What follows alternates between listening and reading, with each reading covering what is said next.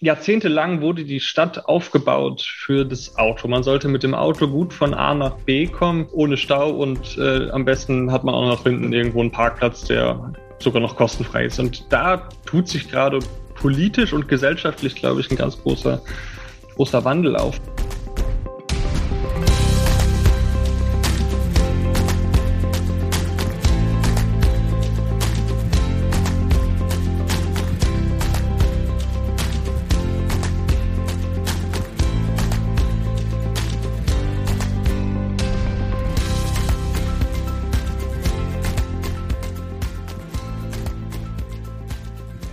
Hallo und herzlich willkommen zum Podcast Würzburger Wissen. Sie erfahren hier alles rund um Themen der Digitalisierung in Würzburg. Gastgeber des Podcasts ist die Würzburg AG, deren Ziel es ist, Würzburgs Stärken, Bildung, Innovation und Lebensqualität ins Bewusstsein der Öffentlichkeit zu bringen. Durch die Gespräche darf ich Sie führen, Monika Schaub. In der dritten Folge geht es um nachhaltige Mobilität. Wie gestaltet sich in Würzburg das Spannungsfeld zwischen Umweltschutz und Stadtverkehr? Welche Angebote, ressourcenschonend unterwegs zu sein, bietet die Stadt? Und was findet im Hintergrund der Verkehrsführung zur Schadstoffregulierung statt?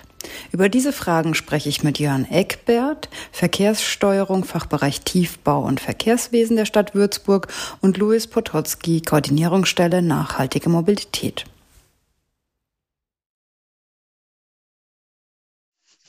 Es freut mich sehr, dass ich heute so wunderbare Gäste in unserem Podcast Würzburger Wissen habe zu einem sehr spannenden Thema, wie ich finde, nämlich das Thema nachhaltige Mobilität. Und heute haben wir hier den Jörn Eckbert, ähm, angestellt in der Verkehrssteuerung, Fachbereich Tiefbau und Verkehrswesen bei der Stadt Würzburg und dort zuständig für umweltorientiertes Verkehrs- und Mobilitätsmanagement. Und dann haben wir Luis Potocki da, Koordinierungsstelle Nachhaltige Mobilität Stadt Würzburg.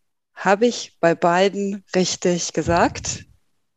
Also von mir gibt es keine Einwände. Vielen Dank. Ja. Sehr schön, gut, wunderbar. Ich würde ganz gerne anfangen mit Ihnen, Herr Potocki. Das ist ja eine unglaublich spannende Stelle, die Sie da haben.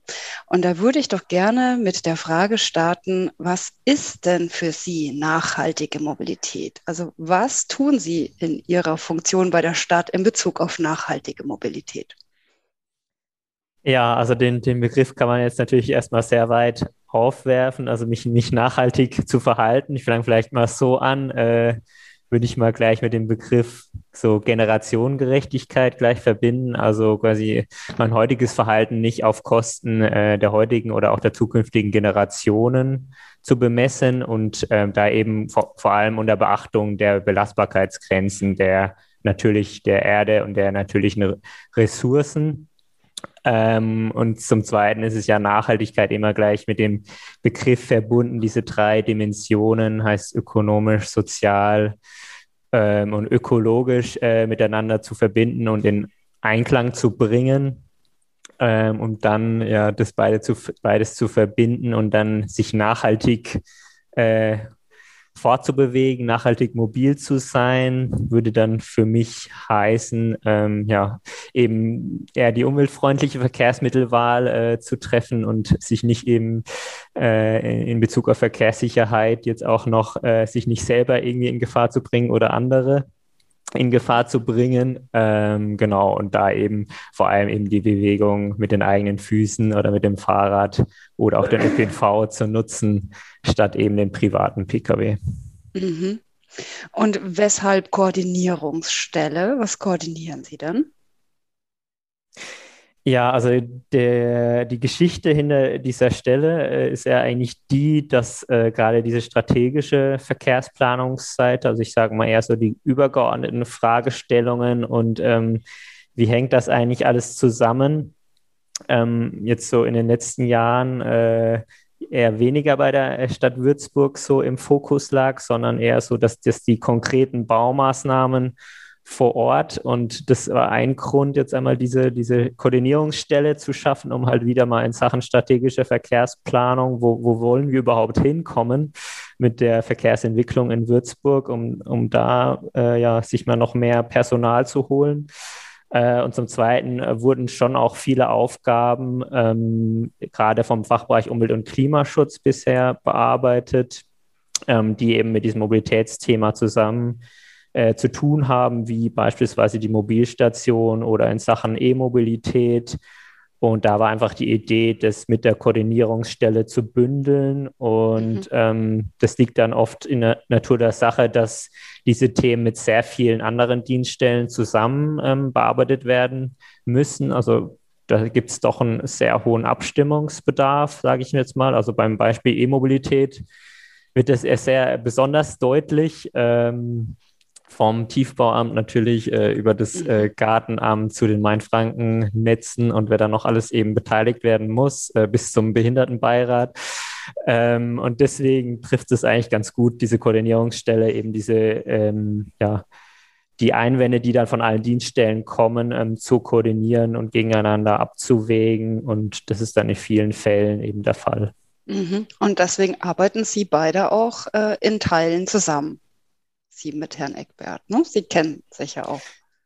Genau, also wir kennen uns. Eckbert, Sie können ja gleich ergänzen. Ähm, bisher haben sich ja die Schnittpunkte noch in Grenzen gehalten, ähm, würde ich jetzt so aus meiner Sicht mal sagen. Aber ähm, das kommt noch. Also natürlich ist es im Moment noch so ein bisschen Empfindungsprozess. Also ich bin jetzt ja auch selber erst seit einer halben, äh, seit einem halben Jahr jetzt äh, bei der Stadt Würzburg mhm. und müssen uns da schon noch überlegen, äh, gerade mit dem TV-Amt zusammen, wer ist da jetzt äh, für welches Thema genau zuständig, wer hat da den Hut auf und wer arbeitet da jetzt eher inhaltlich an dem Punkt oder wer wird da nur beteiligt. Mhm. Genau, also das ist jetzt noch so eine Erfindungsphase, sage ich mal. Ja. ja, und wenn ich ergänzen darf, ja, bitte. Ähm, im Prinzip hängt es ja damit zusammen, dass unsere beider Stellen quasi ja neu geschaffen wurden. Die sind beide neu jetzt in den letzten zwölf Monaten beziehungsweise hat man den Bedarf gesehen für, die, für diese Arbeit, ähm, die wir leisten und ähm, daher erfindet sich das, das hat der Herr Pototzki schon ganz richtig gesagt, wie das in Zukunft, was für Projekte es gibt, wie das sich in Zukunft entwickeln wird. Ähm, auf jeden Fall werden da viele hochspannende Projekte auf uns zukommen. Ich denke, da können wir uns auf jeden Fall einig sein. Mhm. Hochspannend ist doch schon mal, äh, klingt doch schon mal klasse. Was können Sie uns denn Hochspannendes erzählen, was die Stadt an Möglichkeiten und auch an Maßnahmen trifft, mir jetzt als Bürgerin von Würzburg meine, Nachhalt meine Mobilität nachhaltiger zu gestalten? Ja, da würde ich doch direkt mal anfangen, wenn es in Ordnung ist, Herr Potocki. Also wir haben das, uns, unser UVM, das ist äh, die Kursform für das umweltorientierte Verkehrs- und Mobilitätsmanagement in Würzburg, was wir jetzt seit April im Regelbetrieb haben.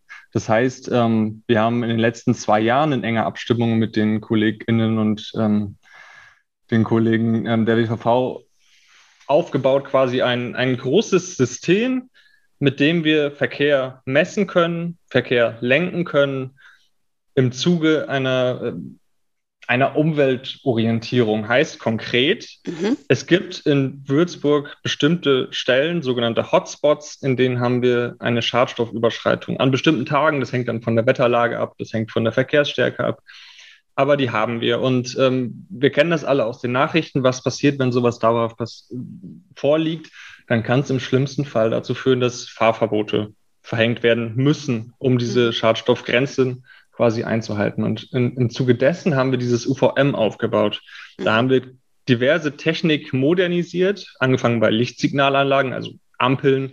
Wir haben Erfassungssensorik, Infrarotsensorik aufgebaut an vielen Stellen und wir überwachen die Stadt jetzt deutlich besser. Hat den Hintergrund, jetzt aktuell können wir feststellen, ob wir in unseren Hotspots eine Überschreitung haben von unseren Schadstoffen.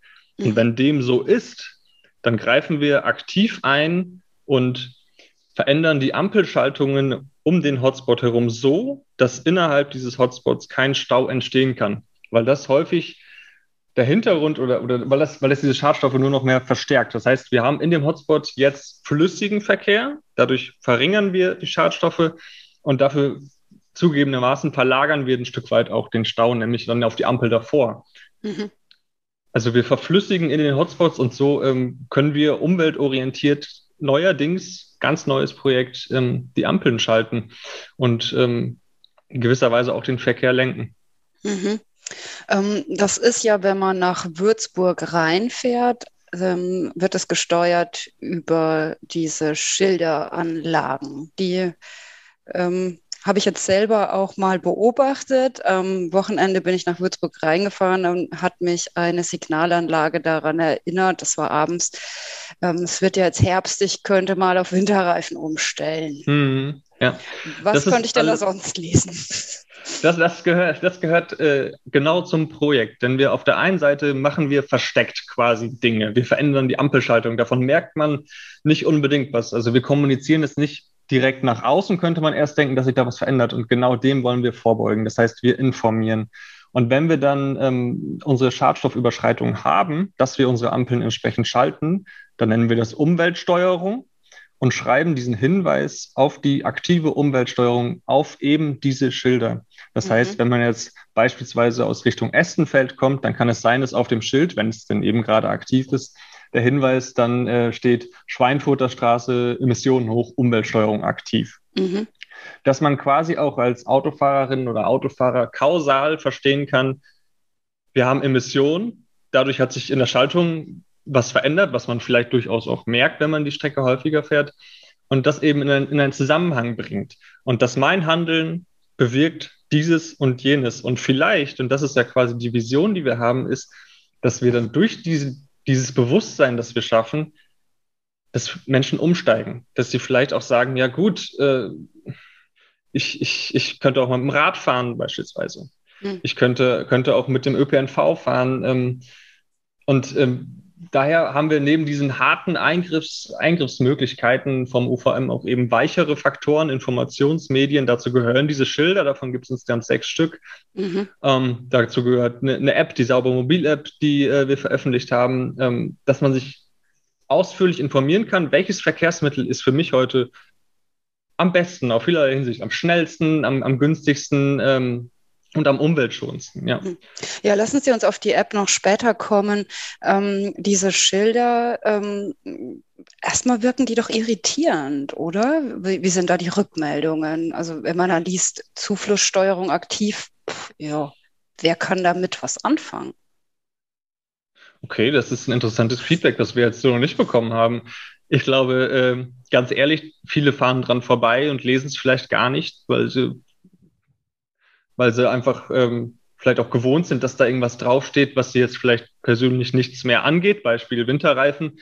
Hm. Das haben wir jetzt schon etwa zwei Wochen draufstehen als Erinnerung, als freundlicher Hinweis. Man könnte doch äh, jetzt langsam die Winterreifen draufziehen. Und wenn ich an dem schon vorbeigefahren bin, dreimal und der Hinweis steht drauf, dann schaue ich vielleicht auch gar nicht mehr so genau hin. Ja, und, ich bin ähm, ja so ganz nachhaltig unterwegs und habe gar kein Auto, ja. Ähm, deswegen sehe ich das ganz selten. Also das ja. muss ich ganz ehrlich zugeben. Jetzt hätte, also habe ich das gelesen. Wir hatten aber ja vorher telefoniert, deswegen habe ich besonders darauf geachtet. Ich finde, es wirkte, also das jetzt wirklich als Feedback, wie eine Werbung, da genau nebendran, das kann Zufall sein, dann auch ein Reifenhändler ist. Okay, das, das ist Zufall. ähm, deswegen ne, hat mich das total interessiert, was passiert, wenn ich also an diesen Schildern vorbeifahre. Äh, kapiere ich die dann? Also und vor allem, also Natürlich. also ich lasse ja, gibt, also es das heißt ja dann, ist ja kein Hinweis, lassen Sie Ihr Auto stehen, wir haben zu hohe Emissionen, hier äh, wäre Park and Ride. Also es sind ja keine solche Hinweise, sondern es ist wirklich rein informativ gedacht. Also wir haben, äh, Stichwort Park and Ride, solche Hinweise gibt es auch. Wir haben jetzt aktuell quasi auf unterster Priorität, wenn kein anderes Event ansteht, zum Beispiel ein Stau, der wird da auch aufgeschalten, wenn wir irgendwo einen Stau detektieren als Hinweis. Wenn kein anderes Event ansteht, dann haben wir jetzt gerade aktuell unseren Winterreifen-Hinweis. Mhm. Aber ähm, wenn jetzt dann in ein paar Tagen vielleicht der Hinweis nicht mehr draufsteht, weil wir dann denken, ja gut, jetzt haben es alle dreimal gelesen, dann stehen durchaus allgemeine Verkehrshinweise drauf. Da steht da zum Beispiel drauf, wie lange brauche ich mit dem Zug von, von, von Rottendorf äh, in die Stadt, ähm, wo ist vielleicht ein P&R-Platz, der interessant für mich sein könnte, je nachdem, wo das Schild steht. Also diese Informationen sind dann auch drauf tatsächlich, ja. Mhm. Also interessant ist ja dann wirklich, was im Hintergrund stattfindet, was Sie da beschreiben. Sie messen ja die Verkehrsflüsse und können dann entsprechend einsteuern. So ja. habe ich das jetzt richtig verstanden. Ne? Und ja. dieses Schild, also die, diese, diese Anzeige ist zur reinen Information eben. Das sind keine. Baustellenhinweise, sondern es sind wirklich Hinweise für mich als Fahrer. Hier in Würzburg sind die Emissionen zu hoch. Äh, primär ja, aber Baustellenhinweise zum Beispiel kommen auch drauf. Also wenn, mhm. wenn irgendwo eine Baustelle neu angekündigt wird, die quasi auch direkt hinter diesem Schild liegt, äh, dann kommt das natürlich auch drauf, einfach als mhm. Hinweis, ach übrigens, ab morgen ist diese und jene Straße gesperrt.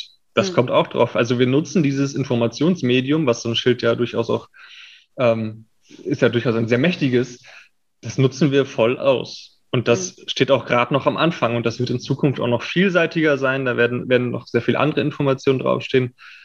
Und ähm, wir möchten natürlich vermeiden, dass die Menschen vorbeifahren und denken, ja, ach, die Information nützt mir jetzt nichts. Also wir versuchen das Werbung. natürlich. Oder es ist Werbung, klar. Hm. Ja. Was ähm, bieten Sie denn noch für Möglichkeiten? Die App haben Sie jetzt angesprochen. Vielleicht kann man das mit Herrn Potocki noch zusammenziehen. Was sind jetzt äh, ganz konkrete Maßnahmen, die einer Würzburgerin, einem Würzburger sich bieten durch ihre beide Aufgaben und Tätigkeiten? Ähm, da würde ich doch mal gerne die Mo Mobilstationen ins Spiel bringen. Mhm. Ähm, da haben wir jetzt schon einige im Stadtgebiet. Ähm, ich kann es so spontan gar nicht sagen, ehrlich gesagt, wie viel das sind, aber es sind einige und es sollen auch noch einige dazukommen jetzt. Ich glaube, für nächstes Jahr haben jetzt, äh, oder für die nächste Mobilstationsperiode, sage ich es mal so besser, sind, haben wir unter anderem wieder neu, zwölf neue Mobilstationen mhm. geplant. Und genau diese Mobilstationen nochmal zur Erklärung äh, sind eben dazu da, die bestehen äh, zum einen immer aus Carsharing-Autos, die ich mir da nehmen kann. Ähm, dann normalerweise auch noch aus einer Fahrradabstellanlage. Mhm.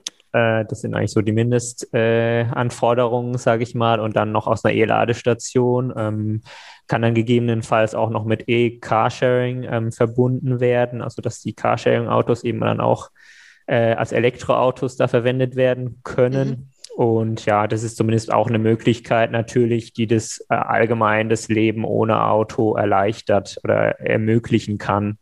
Sag ja, ich mal definitiv. So, die sind ja auch sehr attraktiv gelegen, sage ich mal. Ich bin Scouter-Nutzerin, kann ich mal so genau. ganz ehrlich zugeben. Da ist das natürlich sehr praktisch. Ja, die haben sie ja wirklich an sehr vielen Stellen. Ähm, doch bringt mich das ja eigentlich eher zum Auto nutzen. Ja, genau. Also ich, also äh, Carsharing natürlich ähm, bleibt dann Restautonutzung da, aber der Gedanke dahinter ist ja der, dass ich meine täglichen Wege, wie jetzt zur Arbeit oder so weiter, die lege ich natürlich nicht mit dem Carsharing-Auto zurück. Dafür ist es dann doch zu teuer auch. Ähm, sondern das ist dann wirklich halt nur dazu da, wenn ich, äh, ja, ich sag mal, irgendwo weiter draußen ins Grüne fahren will oder sowas, wo die ÖPNV-Anbindung äh, schlechter ist ähm, oder irgendwelche anderen Gründe, die ich eben habe. Ich will mal was transportieren, was Größeres. Hm. Ähm, dann kann ich mal so ein Carsharing-Auto eben buchen, ähm, wo, sodass sich dann eben die Pkw-Nutzung dann in Grenzen hält. Also es wird dann kein Hauptverkehrsmittel sein, ähm, zumindest ja. Genau, das ist eigentlich so der Gedanke hinter dem Carsharing. Also es ist, funktioniert eben dann auch nur, wenn ich äh, im Zusammenhang mit, mit dem ÖPNV und den anderen Verkehrsmitteln. Hm. Und ähm, erzählen Sie doch nochmal zu der App Saubermobil. Was bringt die denn den Bürgerinnen? Das ist quasi, ähm, naja, beim UVM wurde viel technisch gemacht, was man nicht sieht. Und diese App ist quasi das, was, was man als Nutzerin oder als, als Bürgerin oder Bürger entsprechend dann, wo man davon profitieren kann, dass wir ganz viel aufgerüstet hat, mhm. haben. Ähm, wir haben zum Beispiel ich hatte es gesagt, wir haben diverse Sensorik verbaut. Das heißt, wir messen aktuell, wo haben wir einen Stau, wo haben wir keinen Stau. Die App kann das in farblicher Erkennung wiedergeben. Die kann mich routen auf Grundlage ähm, der aktuellen Verkehrslage, also wo habe ich welche Verzögerungen und dann eben, das ist ganz wichtig, diesen vergleichenden Faktor mit reinnehmen. Mhm. Wie schnell wäre ich mit dem Rad, wie schnell äh, wäre ich mit dem ÖPNV, ähm, wie, wär, wie schnell wäre ich, wenn ich bereit bin, äh, zur nächsten Carsharing-Station zu laufen, dann ins freie Fahrzeug zu wechseln, weil ich sehe, dass es frei ist, weil die Schnittstellen entsprechend geschaffen sind. Wie teuer das dann sein wird, also welche Kosten auf mich zukommen werden, auch bei den, bei den Ausleihen und so weiter. Um, ähm, und das ist das, tatsächlich hochspannend und das gibt es so auch noch nicht Ich würde aber da kurz noch einwerfen wollen, weil um die ja. Schnelligkeit allein geht es ja gar nicht. Dann kann ich auch Google Maps benutzen, ja. Sondern was Sie ja auch zeigen, ist mein CO2-Verbrauch im Vergleich.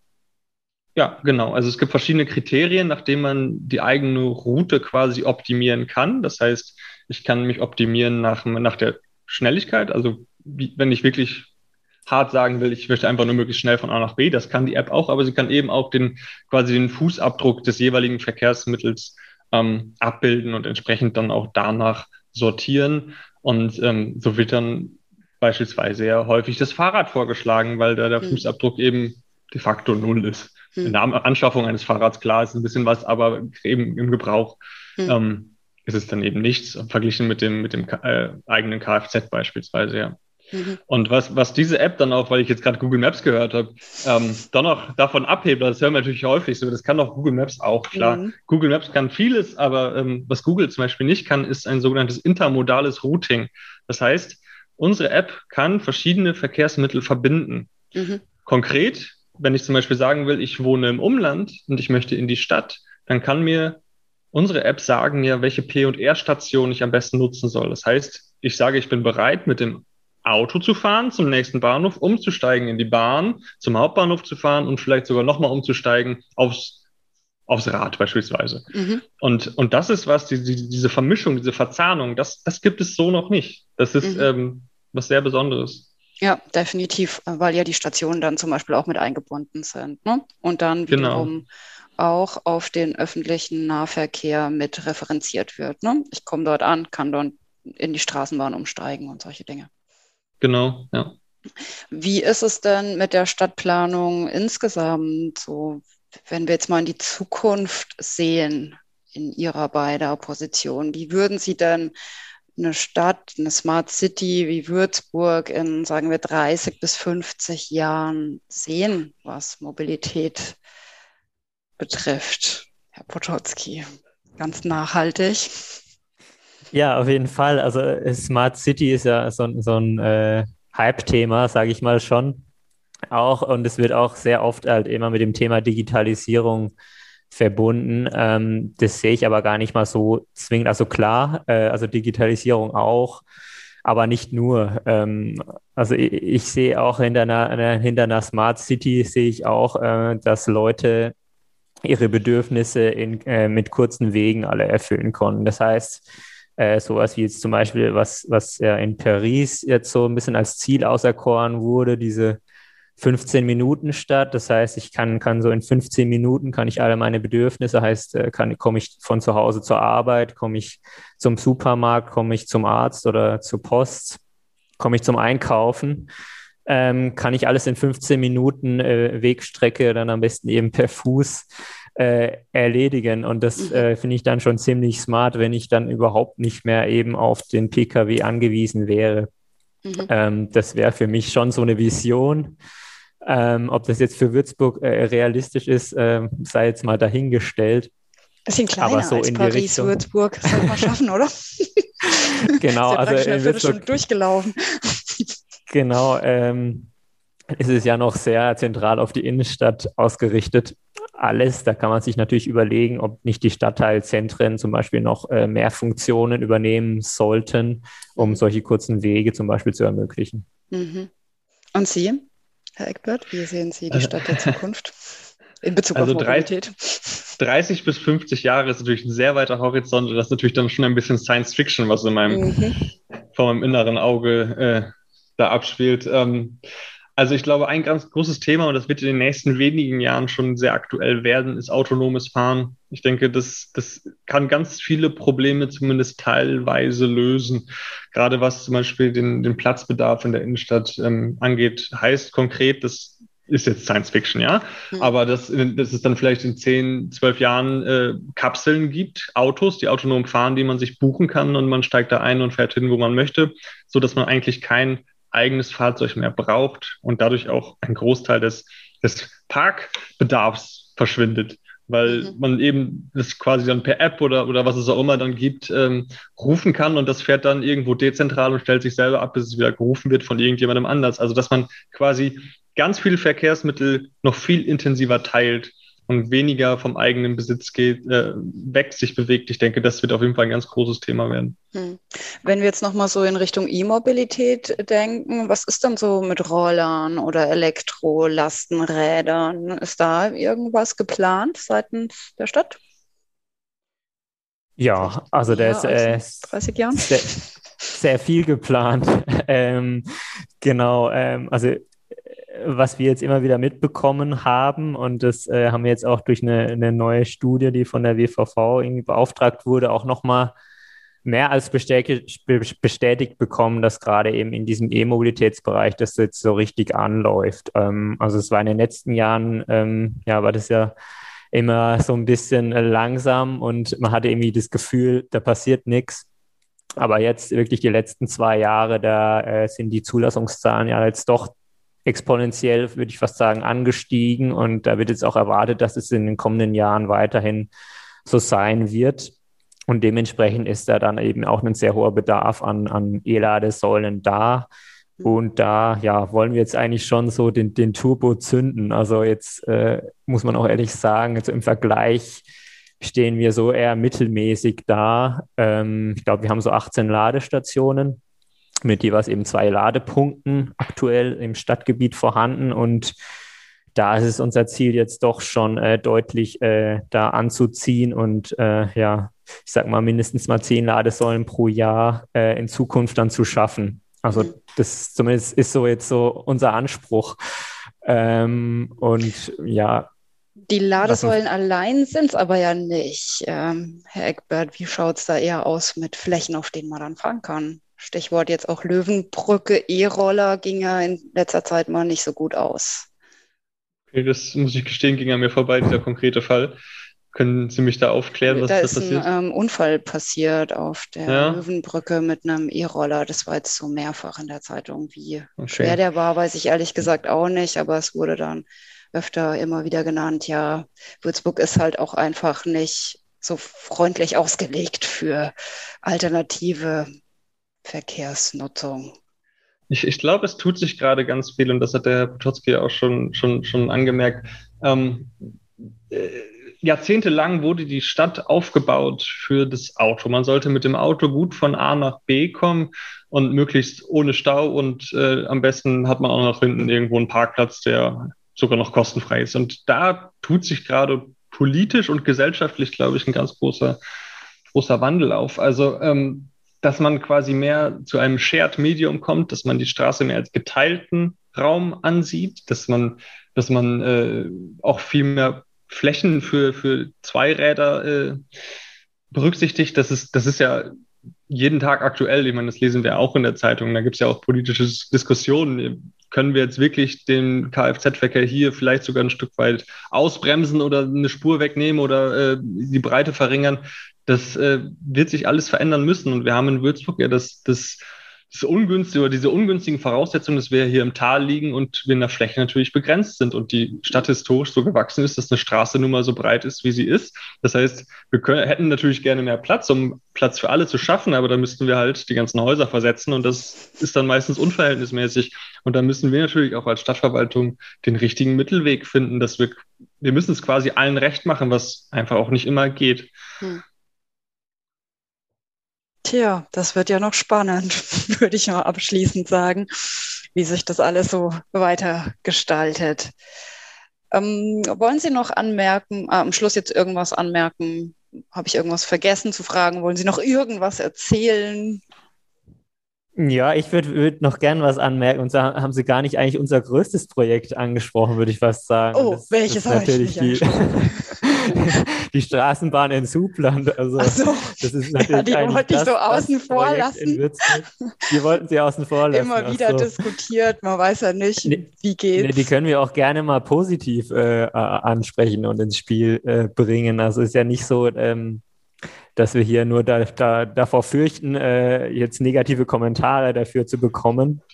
Ähm, sondern äh, mit der Straßenbahn ist natürlich schon, ähm, gehen auch einige positiven Effekte einher. Und das ist jetzt nicht nur äh, jetzt die, das Mobilitätsverhalten jetzt der Würzburger Bürgerinnen und Bürger, äh, betroffen, sondern auch äh, städtebauliche Entwicklungseffekte. Das heißt, äh, jetzt gerade in der, in der Innenstadt tut sich dann ja schon auch einiges und dementsprechend sind da auch viele städtebauliche Begleitmaßnahmen äh, geplant. Das heißt, äh, in den nächsten Jahren wird da einiges passieren und äh, gebaut und es wird dann auch an einer oder anderen Stelle deutlich schöner aussehen als vorher.